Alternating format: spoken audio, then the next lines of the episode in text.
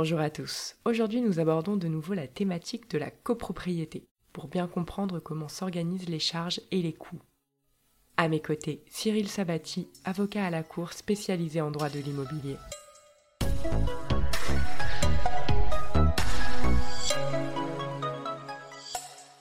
Cyril, à quoi correspondent les charges générales de copropriété? Il faut savoir que dans la loi du 10 juillet 65, on a un article, l'article 10 pour ne pas le citer, qui prévoit en fait différents euh, modes de fonctionnement et de répartition des charges.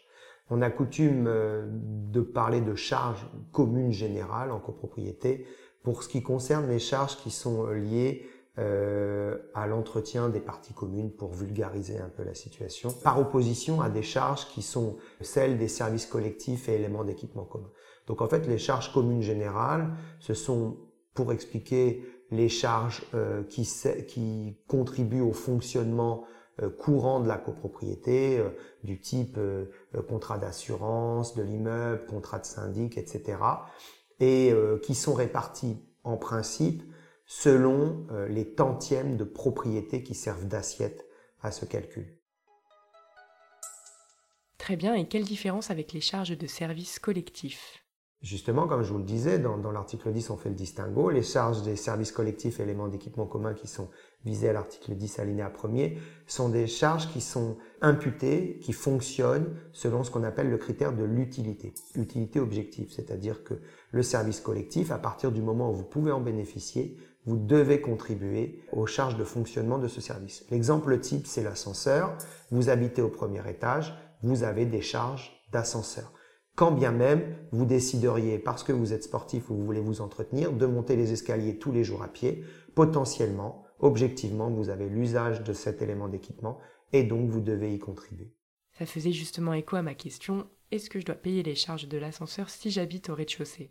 Oui, alors voilà, et puis ensuite en fonction des étages, le critère d'utilité est pondéré. On comprend bien que celui qui habite au sixième va payer plus de charges d'ascenseur que celui qui est au, premier, puisque euh, il en a un usage, une utilité objective plus importante. Et existe-t-il des charges exceptionnelles? C'est pas le terme qui peut, qui existe dans la loi ou qui peut être utilisé. On va avoir effectivement des charges qui vont euh, sortir de, euh, du budget prévisionnel parce que elles vont être générées, ces dépenses, par des travaux exceptionnels, des travaux ponctuels qui rentrent pas dans ce qu'on appelle le budget euh, prévisionnel, le budget courant. Ponctuellement, on va devoir voter euh, tel ou tel travaux, soit dans l'urgence, soit parce qu'il devient nécessaire.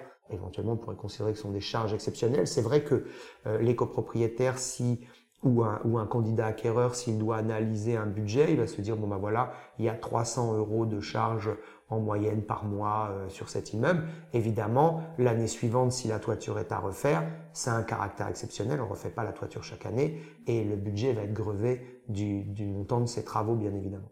D'accord, et enfin ma dernière question, que se passe-t-il en cas d'impayé de charges L'impayé de charges, c'est un vrai sujet, et dans certaines copropriétés, c'est même une, une vraie gangrène, si vous me permettez cette expression, parce que euh, le fonctionnement de la copropriété est basé sur un budget prévisionnel et, et sur la base du ou le principe selon lequel tous les copropriétaires vont contribuer au budget.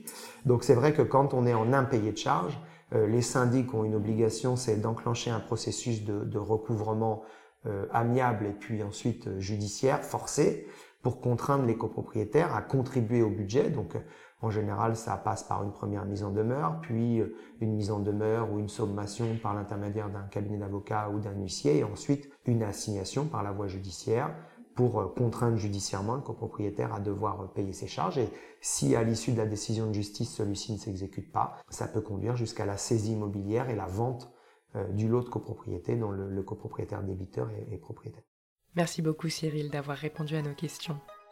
Si vous avez aimé cet épisode, n'hésitez surtout pas à le partager autour de vous. C'était l'immobilier décrypté par Se Loger.